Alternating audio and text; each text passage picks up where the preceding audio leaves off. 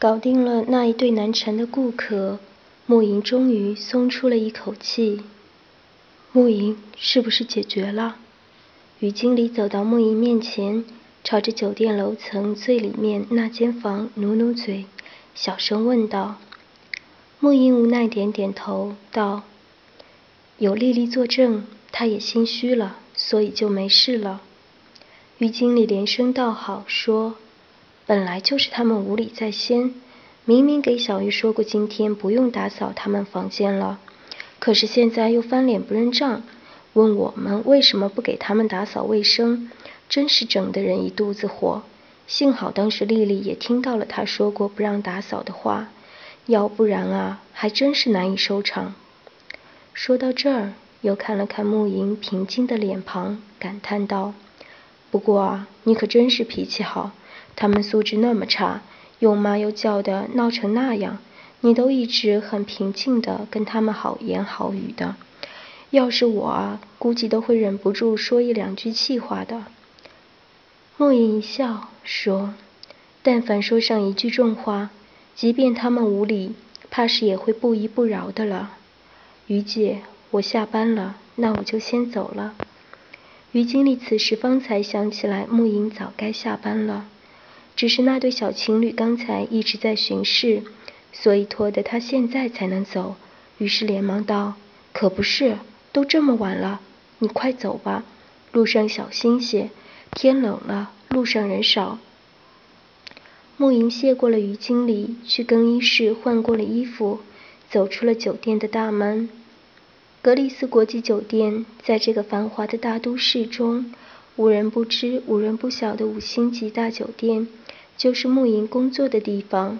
他是这个酒店客房部的一位经理。慕莹今年不过才刚刚二十七岁，就能有这等成就，不得不说他的能力还是很突出的。慕莹刚出酒店，就被突如其来的一阵寒风吹得浑身一哆嗦，赶紧把围巾又多围了一圈，手套也连忙套上，这才觉得身上有了些暖意。此时已经近晚上九点。如果是夏天，这个时间天还不会黑透，可现在已然是深冬，所以如果不是路灯的光照着，怕早就是一片漆黑了。慕莹坐上公交车，约三十分钟后就到站下了车，朝自己住的地方走去。慕莹的父亲早亡，母亲也在他读大学时就去世了，亲人都已不在，他无牵无挂的。带着不多的行李到了这个大都市，独自打拼。虽然读了个一流的名牌大学，可对于他这个没有熟人亲戚、没有朋友和关系的外来者来说，在这个很有名气的酒店，从一个普通服务员做到了经理，虽不能说功成名就，却也是小有所成了。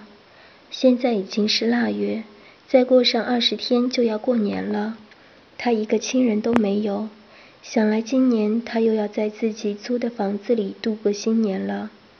慕莹轻叹一口气，说不上此时到底是何心情。他一步一步地往自己住的地方走着，突然，他好像听到了什么声音。慕莹一惊，停下了脚步。此处距离他住的地方只剩下了十几分钟的路程，这一片都是居民区。但是因为楼房破旧，环境也脏乱，所以在这里居住的都是外来务工者和经济条件十分差的本地人。以前这个时间，基本上路上都不会有人了。可现在这动静是什么发出来的？慕莹听得声音是从左侧胡同里传出来的，就轻轻往那边迈了几步，然后驻足倾听。我真的没钱，求求你了！一道啜泣着的女声。嘿嘿，没钱，那让爷来搜搜，看看到底有没有。嗯。这个声音则是一个男人发出来的。这男人虽然已经压低了声音，可是一听就知道不是个善茬。